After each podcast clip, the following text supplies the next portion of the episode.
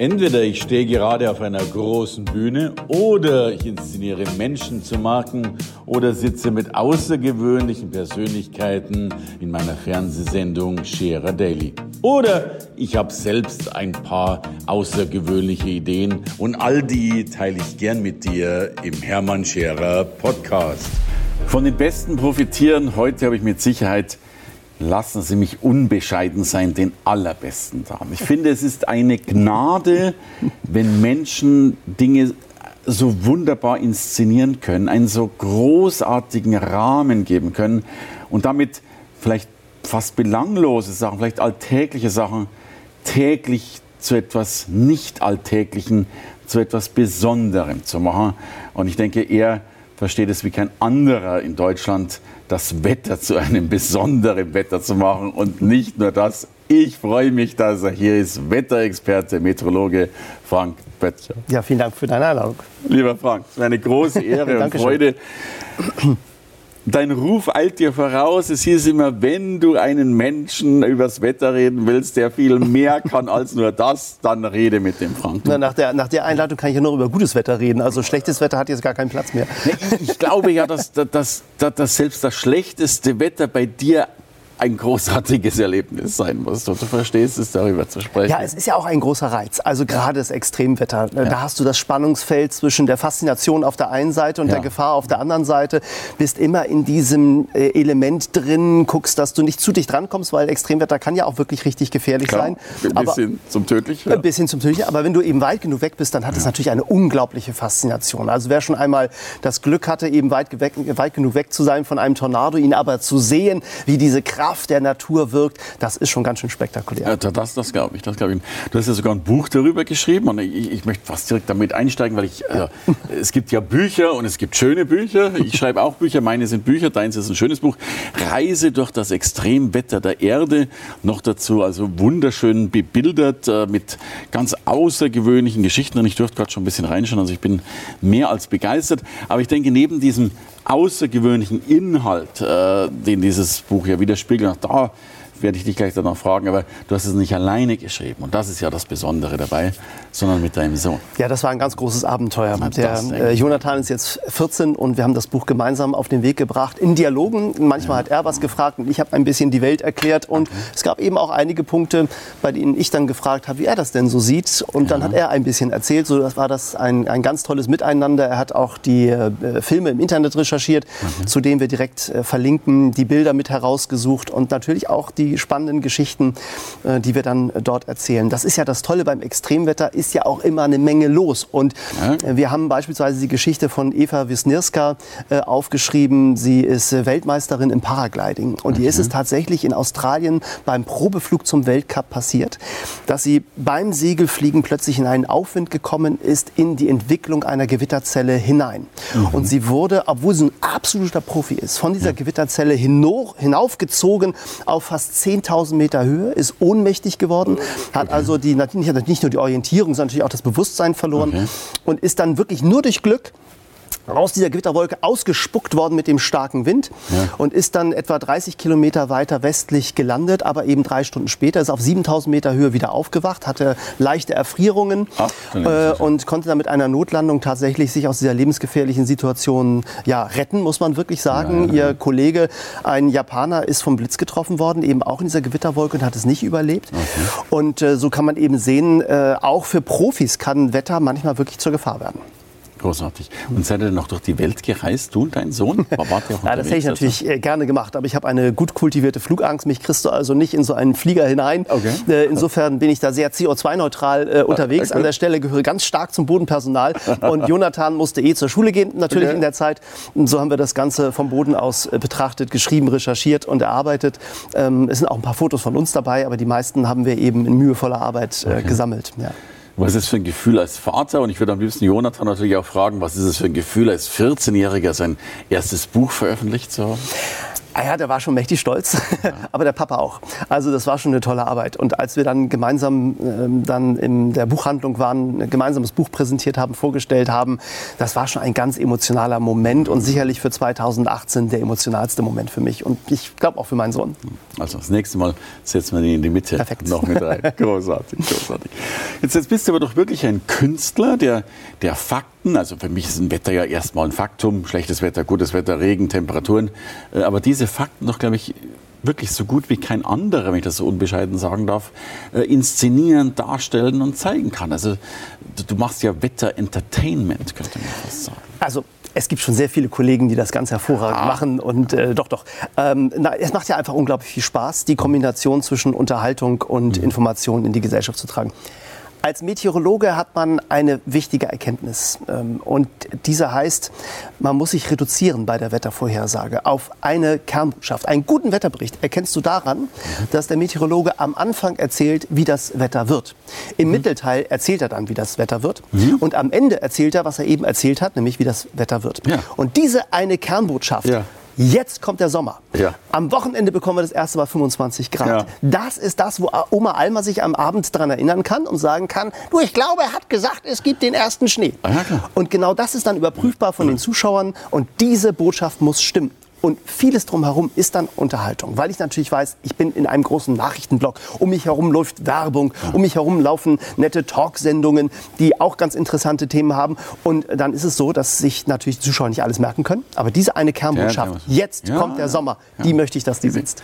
Ja, die sitzt gut und, und wahrscheinlich bist du ja lebensrettend dafür. Ich weiß es bei meiner Schwiegermutter, wir haben Alexa zu Hause und jeden Morgen das Erste, was sie macht, Alexa, wie wird's Wetter? Ah, ja, okay. Also, ja, perfekt. Also, ja. ja, tatsächlich so ein Wetterbericht, der bewegt ja auch eine ganze Menge Menschen. Also es ist beispielsweise in den Freibädern so, wenn ich als Meteorologe sage, wir bekommen jetzt zwei Tage mit 27 Grad, mhm. dann sind die Freibäder in Hamburg voll. Sage ich, es sind 26 Grad, sind die Freibäder leer. Okay. Also es gibt tatsächlich einen, einen magischen Moment. Ja. Ab 27 ja. Grad bewegt man Menschen ins Freibad. Okay. Oder wenn man für das nächste Wochenende 25 bis 27 Grad an der Ostseeküste vorhersagt, mhm. blauen Himmel, Sonnenschein mhm. und wenig Wind, dann bringt das ungefähr 50.000 Hamburger dazu, mhm. spontan an die Ostsee zu fahren. Mhm. Also dann ist der Stau auf jeden Fall schon mal vorprogrammiert. Wunderbar. Also wenn ich alleine an der Ostsee sitzen möchte, ja. bei viel Sonnenschein, dann sage ich stark bewölkt, zeitweise Regen, 18 Grad voraus. Oder du sagst ein bisschen Wind voraus, damit die Segler dann kommen. Ja. ja. Der Wetterbericht muss natürlich stimmen, sonst ja, funktioniert es nicht. Großartig. Aber ich glaube, diese, diese, Leidenschaft, die du fürs Wetter hast, die kommt ja nicht von irgendwoher. Also äh, ich habe auch gelesen, dass das schon bei, beim ersten, ich glaube 79, bei diesem Schneesturm, da ging das bei dir los. Äh, du scheinst das Wetter mit der Muttermilch sozusagen aufgesogen. Ja, es ist jetzt gerade 40 Jahre her. Da gab es in Norddeutschland eine eine große Schneekatastrophe. Ja. Es hat angefangen erst in Hamburg mit Regen bei plus 10 Grad okay. und wir hatten Südwestwind okay. und dann drehte der Wind auf Nordost und plötzlich kam aus Nordosteuropa die Kaltluft hereingeweht, der Regen ging in Eisregen über, dann in Schnee über mhm. und dann hat es ja wirklich in Norddeutschland fast zwei Tage lang durchgeschneit, heftige mhm. Schneefälle, riesige Schneeverwehung, Orte von der Außenwelt abgeschnitten und wir waren damals in Süddeutschland im Winterurlaub und hatten gar keinen Schnee. Ich habe mit meiner Schwester die Zeit damit verbracht, auf den grauen Skipisten nach Geldmünzen zu suchen. Die man übrigens, wenn du mal knapp bei Kasse bist, ja. die findet man am besten dort, wo die Skipiste steil runter und dann scharf rechts oder links Richtung Lift abbiegt. Da fallen viele Leute hin und dann fällt dir das Geld aus dem Portemonnaie. Okay. Also da kann man immer mal was finden. So, dann saßen wir abends vorm Fernseher und sahen die Bilder aus Norddeutschland. Mhm. Tief verschneite Landschaften, Menschen, die nicht aus ihren Orten rauskamen, aber es konnte auch keiner zu ihnen. Bauern, die sich sorgten um die Kühe, die mhm. natürlich keine Milch geben konnten, weil die elektrischen Anlagen ausgefallen waren. Die Melkmaschinen funktionierten nicht mehr. Und mein Vater war sehr pflichtbewusst und hat gesagt, äh, wir werden nicht am Sonntag nach Hamburg fahren, sondern schon morgen früh am Samstag, einen Tag früher. Er hätte am Montag einen Termin. Und so war es auch. Nach der Tagesschau wurden die Sachen gepackt. Morgens um vier am Samstag ging es los okay. im Allgäu. Mhm. Da kam der Schnee gerade an. Mhm. Der Boden war schon gefroren und der Schnee fegte so ein bisschen über die Straße. Und meine Schwester und ich sind hinten eingestiegen. Also ich durfte ja selber noch nicht fahren, musste also mitfahren. Und dann ging es wirklich bis Hamburg, Schneeketten rauf, Schneeketten runter. Abends waren wir um 21 Uhr in den Kasseler Bergen. Also das schafft man üblicherweise auch schneller. Ich wollte gerade sagen. Ja. Und am nächsten Tag ging es dann weiter nach Hamburg, noch einmal sechs Stunden durch das Schneetreiben bis in die Hansestadt. Okay. Und dann hat dieser Schneesturm etwas geschafft, was ich als Kind nie alleine hinbekommen habe. Der Schneesturm hat es geschafft, dass die Schule drei Tage lang ausfällt. Das wiederum hat zur spontanen Sympathie zwischen mir und dem Schneesturm geführt. Und ich wollte, dass das unbedingt wieder passiert. Möglichst schnell wieder ein Schneesturm. Okay. So, und, und dann ist die, diese Liebe zum Wetter entstanden, weil, ja. weil das Wetter letztlich so eine große Macht hat über, ja. über Schule oder Nicht-Schule. Ja. Sensationell. Ja, und tatsächlich wurde meine Hoffnung ja erhört. Der Nachrichtensprecher hat zwar gesagt, also das ist ein Ereignis, das nur alle 100 Jahre auftritt, was mich ein bisschen betrübt hat, weil selbst bei meinen schulischen Leistungen war abzusehen, dass ich das ja nicht nochmal erleben werde während der Grundschulzeit. Aber da hatte sich der Nachrichtensprecher geirrt. Tatsächlich ist das Wetter ein Wiederholungstäter. Und diese okay. Wetterlage tauchte sechs Wochen später noch einmal auf. Im Februar gab es eine zweite Schneekatastrophe. Okay. Und noch einmal fiel die Schule zwei Tage lang aus. Und da war nun wirklich also der. Siegel geschlossen. Jetzt galt ewige Freundschaft zwischen Böttcher Junior und der Meteorologie. Na, großartig. Dann hoffe ich, dass noch mal, nein, ich hoffe, dass keine kommt. Aber Na, ich schon. Es darf gerne noch mal richtig schneien. Äh, Norddeutschland einmal schön tief verschneit das hat ja auch was Magisches. In dem Moment, wo der Schnee fällt, wird es plötzlich leise in der Landschaft. Man hört die Autos nicht mehr. Man hat das Gefühl, es ist alles ein bisschen langsamer, mhm. ein bisschen ruhiger. Und das sind ja Momente auch zum, zum Innehalten. Die Schneekatastrophe in Norddeutschland hat damals dazu geführt, dass die Menschen zusammengerückt sind. Äh, neun Monate später gab es viel Nachwuchs in, in, Norddeutschland. Sagen, ja, ja. Ähm, man hat äh, Menschen ganz anders neu kennengelernt in den Ortschaften, die Abende miteinander verbracht bei Kerzenschein, wo der Strom nicht da war. Und hat einfach mal das gemacht, was ja häufig zu kurz kommt, hat einfach mal miteinander geredet. Und mhm. ähm, dafür ist so ein Wetterereignis dann manchmal auch ganz gut. Es rückt die Menschen auch ein bisschen also zusammen. Die Beziehungen werden besser. Ja, absolut. Frage. Ja.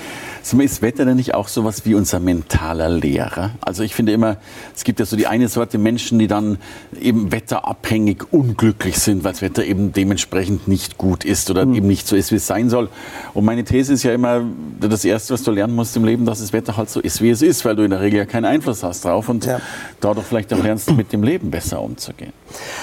Ja, das Wetter hat schon einen, hat schon einen enormen Einfluss. Also wenn du dir beispielsweise mal eine Nachrichtensendung äh, anschaust, klassischerweise gibt es da, ja, es gibt dann immer was Politisches, es gibt irgendwas Gesellschaftliches und es gibt natürlich auch immer was nochmal vielleicht aus der Natur. Aber beim Wetterbericht kommt eine Information, die für uns alle einfach hochrelevant ist. Wir entscheiden unseren Alltag danach. Wir entscheiden am nächsten Tag, was wir anziehen, abhängig davon, ja. äh, wie das Wetter ist. Ähm, wir entscheiden, ob wir zum Grillen uns verabreden oder vielleicht doch lieber was im Haus machen, abhängig davon, äh, wie die Wettervorhersage ausfällt. Ja, das hat schon einen ganz großen Einfluss auf uns und es ist eben nicht steuerbar. Ja. Wir müssen eben damit lernen, umzugehen. Ja. Und gerade da, wo das Wetter besonders wechselhaft ist, besonders stürmisch, sind die Menschen da ja auch manchmal ein bisschen entspannter. Also Schleswig-Holstein und wir Hanseaten, wir haben eine gewisse äh, Gelassenheit und das ist ja manchmal auch ganz gut. Ja, ja, äh, und ich glaube, dass das Wetter auch Kulturen eben prägt und äh, ich liebe die, die Denke von Hamburgern, die wirklich diese Gelassenheit haben, diese Ruhe haben. Ich glaube, sowas kann auch vom Wetter kommen. Ne? Ja, und die Hamburger sind auch gut trainiert, langanhaltenden Nieselregen gut zu überstehen, um dann irgendwann die hanseatische Klarheit am Himmel wieder zu erkennen und zu wissen, jetzt kommt wieder die schöne, friesisch herbe Nordseeluft hereingeweht, die immer ein bisschen nach frisch gepulten Krabben riecht. Ja, wunderbar. du, und trotzdem ist es doch verwunderlich, dass, dass jeder weiß, der Winter kommt. Also im Süden ja noch wesentlich mehr als, als ja. jetzt im Norden. Und, und dennoch sind die Winterreifen nicht drauf. Ja, das äh, darf einen immer wieder überraschen. Ja. Äh, so ein Wintereinbruch kommt ja im Winter für die meisten auch total überraschend. Ja, ja, wie, wie Weihnachten. Ähm, Absolut. Äh, vor allem für die Deutsche Bahn ist das immer wieder ein Ereignis, wo man denkt, ja, da ist man gar nicht drauf vorbereitet. Das ist ein sehr seltener Moment. Äh, aber ähm, ja, da haben wir natürlich als Menschen so eine gewisse äh, Trägheit. Mhm. Und äh, ich kann das total gut verstehen, weil ich habe die nämlich auch. Mhm. Und deshalb fahre ich jetzt Ganzjahresreifen, damit mir dieser Moment okay. im Oktober nicht mehr durch die Lappen geht, wenn ich dann im Fernsehen sage, jetzt wäre es gut, die Winterreifen aufzuziehen, denn jetzt kommt Eis und Schnee. Äh, dann weiß ich also, bei mir ist schon mal, äh, sind die vier Räder schon mal einigermaßen sortiert. Also du hast Vorbildcharakter. Das weiß ich nicht genau. Ich habe mich einfach pragmatisch äh, okay. umgestellt, damit ich nicht in die Falle tappe, im Fernsehen zu sagen, man bräuchte sie jetzt dringend und selber rutsche ich dann über die Straße. Das wäre kein gutes Bild. Nee, das stimmt. Das stimmt. So, jetzt bist du aber wirklich ein, ein, so innovativer Mensch, der nicht nur das Wetter anschaut. Du bist so rührig, du machst viele Projekte. Du hast jetzt eins geplant, das Science Center. Was verbirgt sich da dahinter? Ja, wir haben uns vorgenommen und daran arbeite ich ja schon seit einigen Jahren für Hamburg ein Science Center auf den Weg zu bringen. Ich glaube, das ist in Zeiten der Fake News enorm wichtig, dass wir Einrichtungen schaffen, wo man fundierte Informationen in die Gesellschaft trägt. Wir erleben ja auch einen immer größeren Abstand zwischen uns Menschen und der technologischen Entwicklung. Mhm. Ich glaube, es ist enorm wichtig, die Gesellschaft mitzunehmen. Und es ist auch, glaube ich, wichtig, dass wir das alle mit Spaß erleben, was so hinter den Dingen steckt. Äh, mhm. Soll eben keine Einrichtung sein, die nur elitär der ähm, Exzellenz Konkurrenz dient, sondern eben tatsächlich auch der Breite dient. Und das ist etwas, was ich immer wieder sage. Wer Spitzensport haben möchte, wer Medaillen haben möchte, große Forscher haben möchte, der muss eben auch den Breitensport unterstützen. Da ja. muss man auch in die Breite der Gesellschaft gehen, Menschen mitnehmen. Denn viele Nobelpreisträger sind erst am Ende so erfolgreich geworden, weil irgendwann am Anfang einmal der Funke gezündet hat. Ja. Und bei so einer Einrichtung, da geht es natürlich nicht darum, letztlich äh, Wissen in einen Trichter zu kippen, sondern es geht darum, ein Feuer zu entfachen, Menschen zu begeistern für die Dinge aus Forschung und Technologie. Und wie darf ich mir das vorstellen? Also Science ist klar, aber wie, wie wird das dann dargebracht, dargelegt? Wie, wie, kann ich partizipieren als Bürger? Ja, die Idee ist, äh, dass es äh, Reisen gibt und mhm. die kann man buchen, in, auch in seiner Landessprache. Wer also ähm, international in Hamburg unterwegs ist, kann dann eben auch meinetwegen in Schweizerdeutsch oder auf Französisch eine okay. solche Reise antreten. Und die besteht aus sieben Themenräumen. In jedem Themenraum also bekommt Reise man in dem Center. In dem Center. Man ja. bekommt eine Inszenierung, sieben Räume hintereinander, wo dann beispielsweise einmal auch natürlich die Schnee Schneekatastrophe, die muss natürlich klar, dabei sein. So. Aber dann sind es manchmal auch ganz magische Orte. Man kommt in einen Raum rein, der voller Nebel ist. Man steigt in eine Gondel hinein, wie bei einem Heißluftballon, mm. und schwebt durch diese Wolke durch. Und wir erzählen die Geschichte, wie aus diesen feinsten kleinen Nebeltröpfchen die größten Unwetter kommen, wie der Wasserkreislauf funktioniert. Mm. Und aus der Ferne hört man vielleicht im Nebel das Tuten der Schiffe im Hamburger Hafen. Und vielleicht sieht man auch die Golden Gate Bridge mal auftauchen und verschwinden und die Elbphilharmonie. Also das wird auch manchmal ganz mystisch sein. Und äh, am Ende dieser Reise, die ungefähr eine Stunde dauert, ist man bestimmt an vielen Stellen neugierig, möchte mehr wissen. Und dann geht es in die Entdeckerwelt, wo man dann nach seiner eigenen Lust und Laune seine eigene Reise durch das Wissen antreten kann und an verschiedenen Exponaten sich den Themen noch ein bisschen annähern kann, auf die man dann richtig Lust hat. Da kann man auch viel selber machen. Das gehört natürlich dazu.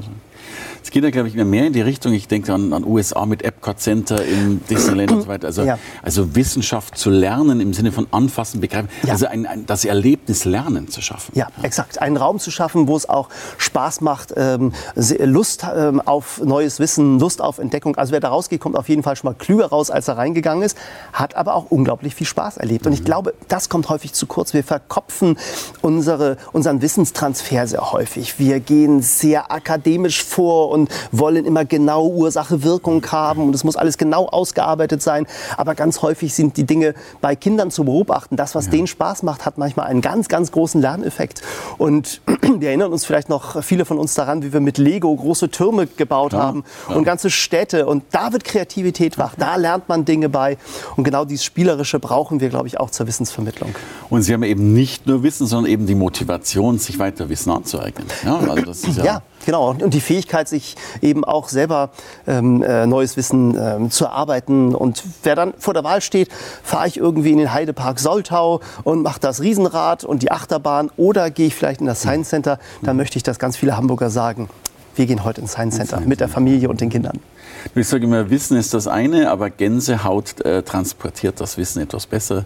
Ich weiß es von der Uni St. Gallen, die mittlerweile äh, nicht nur die Professoren bewerten die Studenten, sondern Studenten bewerten die Professoren wie nachhaltig, wie spaßig, wie gut aufbereitet war der Stoff, um das zu machen. Das ist ja eine, auch eine Erkenntnis auch bei den Professoren in den USA, von denen ich immer wieder Berichte von Studenten bekomme. Wenn man in den USA studiert, dann ja. ist da der Professor, der sich Zeit nimmt, der den Studenten coacht, der sehr stark mit ihm und mit ihr arbeitet, um zu einem gemeinsamen Ziel zu kommen. Ich glaube, äh, da haben äh, viele dieser Einrichtungen wirklich, äh, so wie du es eben auch schon gesagt hast, in der Schweiz Vorbildcharakter. Denn am Ende ist das die nächste Generation. Und ähm, die mit auf den Weg zu bringen, die Zukunft zu gestalten, ist enorm wichtig. Und das, darum geht es ja auch bei der Meteorologie, letztlich um die Vorhersage und den Blick in die Zukunft. Ja, und ich glaube, dass das, eine deiner Stärken ist. Also einerseits das zu sagen, aber was ich mindestens genauso bewundere, ist deine Art, die Dinge greifbar zu machen, anfassbar zu machen, damit leidenschaftlich annehmbar zu machen. Äh, meine These ist, äh, Menschen, die die Welt besser inszenieren können, machen sie auch zu einem besseren Ort. Und ich habe das Gefühl, du kannst nicht nur das Wetter gut darstellen, inszenieren, sondern auch das Wissen darüber. Man sieht es an diesem wunderbaren Buch. Also für mich ein Meister dessen, das Wissen in die Form zu gießen, dass es von Menschen mit Leidenschaft genossen wird. Ich danke für dieses großartige Gespräch. Ich auch. Vielen auch Dank. das war ein Beispiel dafür. Vielen Dank. Dankeschön. Danke fürs Reinhören in den Podcast. Wenn du mehr von mir wissen willst, komm zu meiner Veranstaltung Hermann Scherer Live. Infos und Sonderkonditionen für dich als Podcast-Hörerin oder Hörer findest du unter www.hermannscherer.com/bonus. Bis bald im nächsten Podcast.